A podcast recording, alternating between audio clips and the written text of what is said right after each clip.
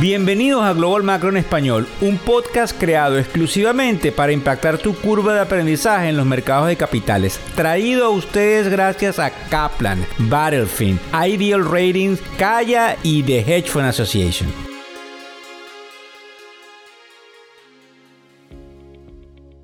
Hola, ¿cómo están? ¿Cómo les va? Hoy es miércoles 26 de abril del año 2023 y ustedes saben cómo es. Buenas noches, buenas tardes o buenos días, dependiendo de dónde nos estás escuchando, porque puede ser una región geográfica diferente a la cual eh, estamos ubicados nosotros y también a la hora en la cual lo haces. Vamos al grano y vamos a hablar de una compañía que se llama Boston Properties, que es sumamente grande y que es dueño de eh, espacios de oficina y indudablemente de cuáles son los números de la semana que está viendo el mercado e indiscutiblemente por qué nos importa, porque recuérdense que el podcast, que es el Global Macro hoy, realmente condensa una cantidad de información que en algunos casos nos afecta directa o indirectamente, aunque ni siquiera estemos invertidos en el mercado de capitales.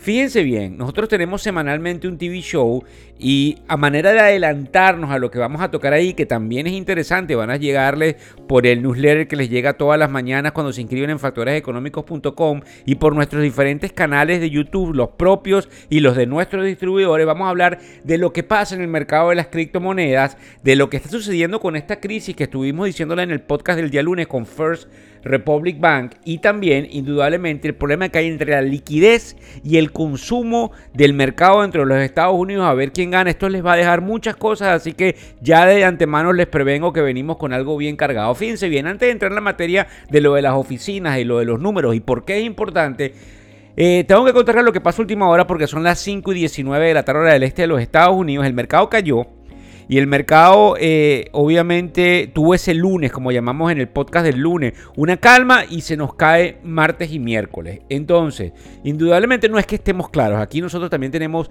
la posibilidad muy frecuentemente de equivocarnos. Esto es una de las ciencias más difíciles que hay, que es pronosticar el mercado de capitales. Pero fíjense bien, la culpa de esta caída puede ser achacada a dos cosas fundamentales. Lo que pasa con este banco, que vamos a examinarlo a profundidad el sábado. Sin embargo, es probable que antes del sábado alguien lo compre. Para que tengan una idea, la crisis es tan importante que están reunidos ahorita mismo a ver qué hacen con ese banco que ha caído una barbaridad. La segunda cosa que tenemos que prestarle atención es definitivamente al techo de la deuda, que en inglés se llama debt ceiling, que es el problema que hay entre republicanos y demócratas en el Congreso y en la Casa Blanca y que nos pudiese traer coletazos, además de que quiero contarles que Ucrania, a través de su presidente y China se reunieron, lo que quiere decir que China no estaría apoyando a Rusia, al menos con armas, porque si hay un acuerdo tácito. Y además hay una cosa que también me preocupa, que es el hecho de que Boeing, por ejemplo, está anunciando que su eh, pronóstico hacia el futuro es muy bueno, pero los viajes que yo no sé si ustedes se han dado la pasada para ir a ver el precio de los boletos aéreos, que es exorbitante, pues las líneas aéreas siguen diciendo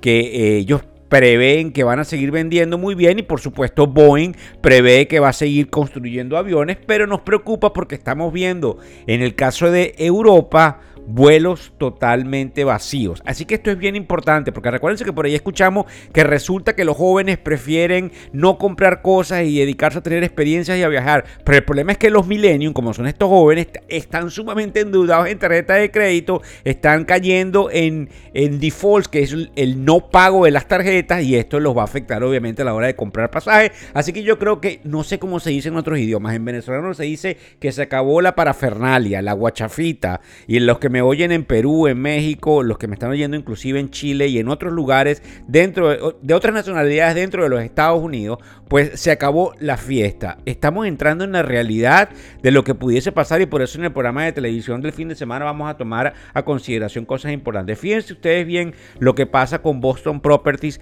que tiene nada más y nada menos que 53 millones de metros cuadrados de oficinas, de pies cuadrados de metros de oficinas. Fue fundada en 1970 y es una compañía que cotiza en la bolsa de valores. Por lo general tiene oficinas en Boston, Los Ángeles, Nueva York, San Francisco, Seattle y Washington. ¿Qué es lo que ellos dicen? Bueno, indudablemente ellos dicen que ellos están viendo una caída definitivamente en los precios de las oficinas en el mercado secundario, pero que ellos siguen teniendo acceso a financiarse a niveles entre el 6.4 y el 6.7%. Eso no sale de, de, nosotros, sino obviamente de lo que se llama un conference call. Cuando las compañías reportan, bueno, sí, yo sé que voy rápido, pero es porque ustedes no tienen tiempo que perder. Cuando las compañías reportan, luego hacen lo que se llama un conference call, que es una llamada telefónica donde están todos los analistas preguntándole ¿y por qué esto y por qué esto? En la llamada telefónica de esta mañana ellos dicen que se pueden seguir financiando, pero que definitivamente ven problemas en otros dueños de edificios que no tienen un buen crédito y que probablemente no consiguen la capacidad de financiamiento que ellos sí lo tienen y que sí los consiguen y que indudablemente están viendo que a pesar de que la gente está volviendo al trabajo, pues indudablemente en el caso de San Francisco, que era como lo estábamos hablando creo que inclusive hace unos días atrás en alguno de los reels que les llevo por las redes sociales, pues indudablemente allí hay ah, lamentablemente una caída exorbitante en los días en los cuales la gente va a la oficina. Pero ¿qué es lo importante de todo esto?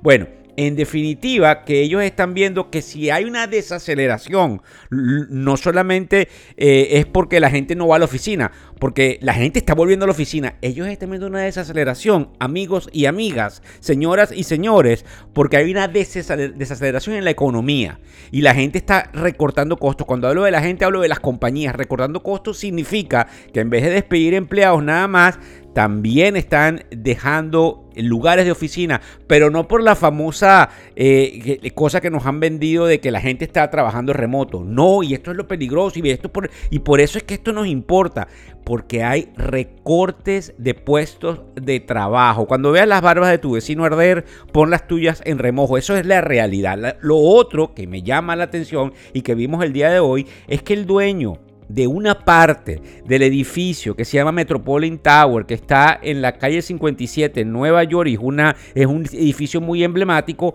paralizó el pago de la hipoteca. Es como que si cuando tú no pagas tu casa, ¿verdad? Y entras en default, entras en delinquency, te pueden meter un foreclosure. Bueno, estos señores no están pagando partes de esa deuda. Alrededor de 92 millones de dólares es el principal de esa deuda. ¿Y qué es lo importante?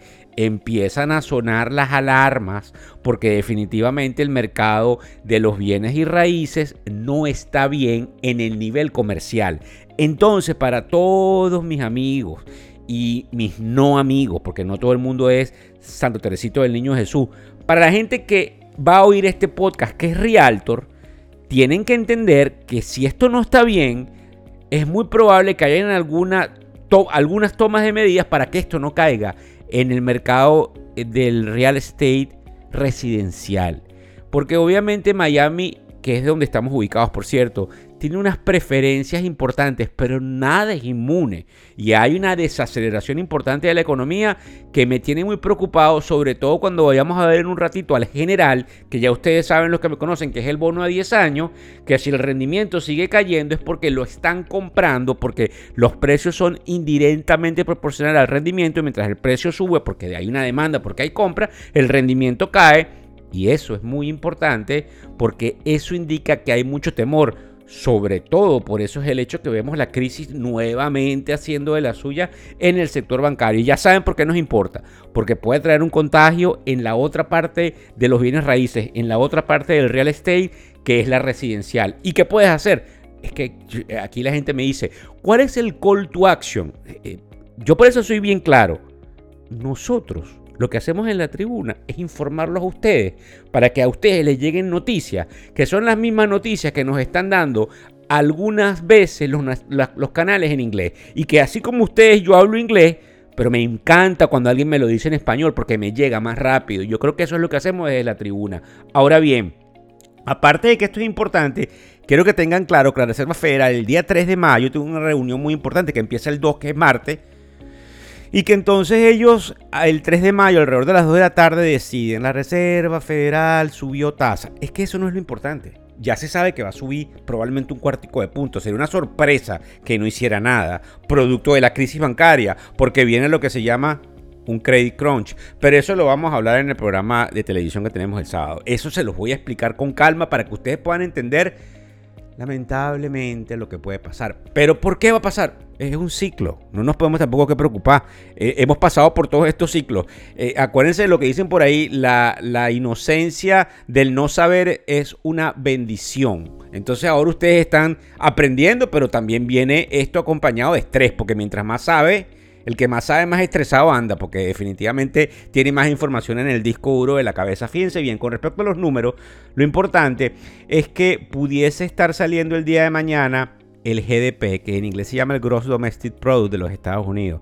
Pero eso no es lo importante. Cuando hicimos una investigación, lo que nos interesa es algo que se llama el Personal Consumption Expenditures. Anteriormente, cuando yo estudié, cuando yo fui a la universidad, cuando yo me leí los libros de macroeconomía, Caramba, el GDP es lo más importante, que es el Producto Interno Bruto en español, el Gross Domestic Product. Pero ahora no. Ahora en, en esto que está aquí no es lo importante. Inclusive para que tengan una idea, en el trimestre pasado, que es el cuarto trimestre del 2022, estábamos en 2.6%. Pero ahora ellos están vaticinando. ¿Quiénes son ellos? Los analistas, la gente que estima. Eh, lo que se llama los whispers, la gente del street, los street guys. Bueno, resulta que dicen que puede estar en el 2% es decir, una desaceleración, ¿verdad? Pero lo que nos interesa es cómo viene la inflación, que es un número que mañana sale parcialmente, pero que indudablemente lo más importante que tiene que ver con esto es lo que vamos a saber el día viernes, que es el número individual. Mañana sale lo que se llama un full number del PCE, Personal Consumption Expenditures, pero el viernes es que se sabe el número individual. ¿Y por qué es importante? Porque a me importa, Víctor, si yo no estoy en la bolsa.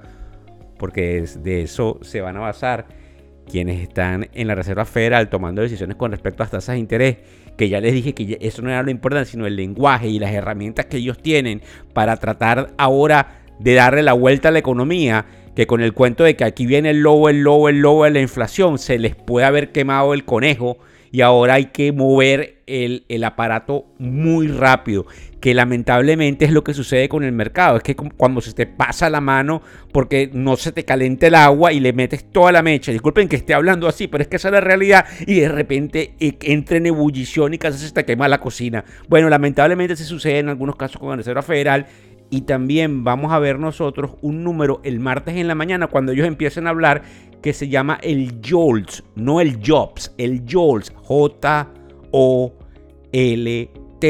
el Jobs Opening and Labor Turnover, que es básicamente cuántos empleos hay disponibles allá afuera.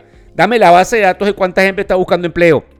Bueno, es que eso es importante porque resulta que entonces el viernes de la semana que viene, después que ellos hagan lo que tuviesen que hacer el miércoles de la semana que viene con las tasas, el viernes sale el, número del empleo del mes de abril, que es el mes inmediato anterior porque ya vamos a estar en mayo. Entienden que lo que hacemos desde la tribuna es básicamente desmenuzarles la información para que ustedes la entiendan. Porque resulta que allá afuera las cadenas de televisión y los analistas creen que en el mercado en español, pues obviamente nosotros no estamos tan interesados cuando es todo lo contrario, porque somos una masa sumamente importante y para que tengan una idea, en algunos años seremos no solamente la primera minoría en los Estados Unidos, sino el 25% de la población. Así que yo creo que eso se lo digan a sus hijos, a sus nietos, los que me están escuchando dentro de los Estados Unidos y los que obviamente están afuera, algunos inclusive van a emigrar o van a hacer negocios con los Estados Unidos, que quizás es lo más importante. Para que pasemos en materia, nos hemos alargado un poco el, el día de hoy. ¿Y qué pasó en el mercado hoy, miércoles 26, Víctor Hugo? Bueno, fíjense bien, el mercado cayó. Y no es que nosotros lo pronosticamos, sencillamente había indicadores que decían, esto no puede ser, el mercado no puede seguir subiendo con esta data que está por debajo. El mercado cayó, el Dow Jones 228 puntos, ayer cayó 311, para que tengan una idea, el Standard Poor's 500 cayó 15 punticos, pero el Nasdaq, que es lo que es sorpresivo, porque es que esto es totalmente raro, el Nasdaq sube, la tecnología sube, pero el Dow Jones cae estrepitosamente. Bueno, ¿y ahora qué pasó? Bueno, no están supuestos a estar descorrelacionados, pero es que justamente, bueno, si me han escuchado hasta aquí, pues ríanse, porque es que justamente es sumamente complicado. Vamos a ver cómo está el general. Ya ustedes saben, en general es el bono a 10 años, marcándome 3.44%. ¿Y tú crees que se mueve? Tan pronto como el viernes en la tarde se mueve. Probablemente para el programa de televisión les traemos cómo se comportó el general. ¿Hacia dónde crees que se mueva? Es que no importa lo que yo crea. Porque el problema con el mercado de capitales es que tienes una cantidad de data que es confusa, que es una que apunta hacia que va a ser esto y otra que apunta hacia que va a ser todo lo contrario.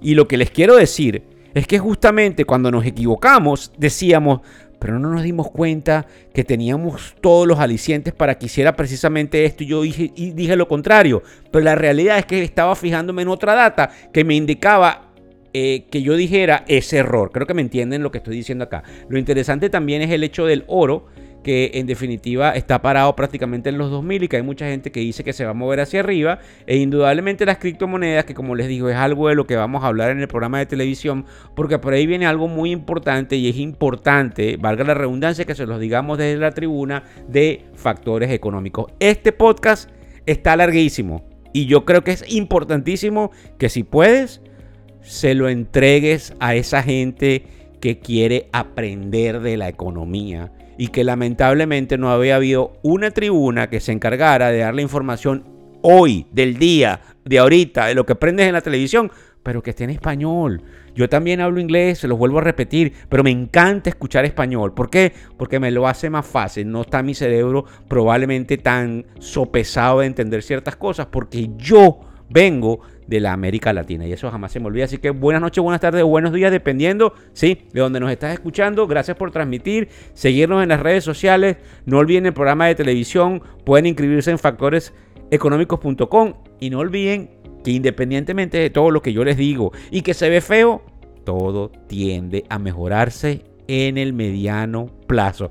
Completamente todo. Así que éxito y nos hablamos muy pronto. El podcast Global Macro y de Factores Económicos ofrece una visión global de los mercados de valores y dicho análisis es producto de la compilación traída por diferentes fuentes de investigación de mercados institucionales. Por motivos y declaración regulatoria, este podcast no debe ser interpretado como una recomendación precisa en inversiones, bien sea en productos y o vehículos financieros. Y además, sugerimos consultar con su respectivo asesor particular de inversiones o su equivalente en caso de suscitarse cualquier duda que pudiese derivarse de nuestra fuente informativa. Este podcast es narrado por Víctor Hugo Rodríguez, quien es un conocido profesor y comunicador financiero, cofundador de la plataforma educativa ilafin.com. Muchas gracias.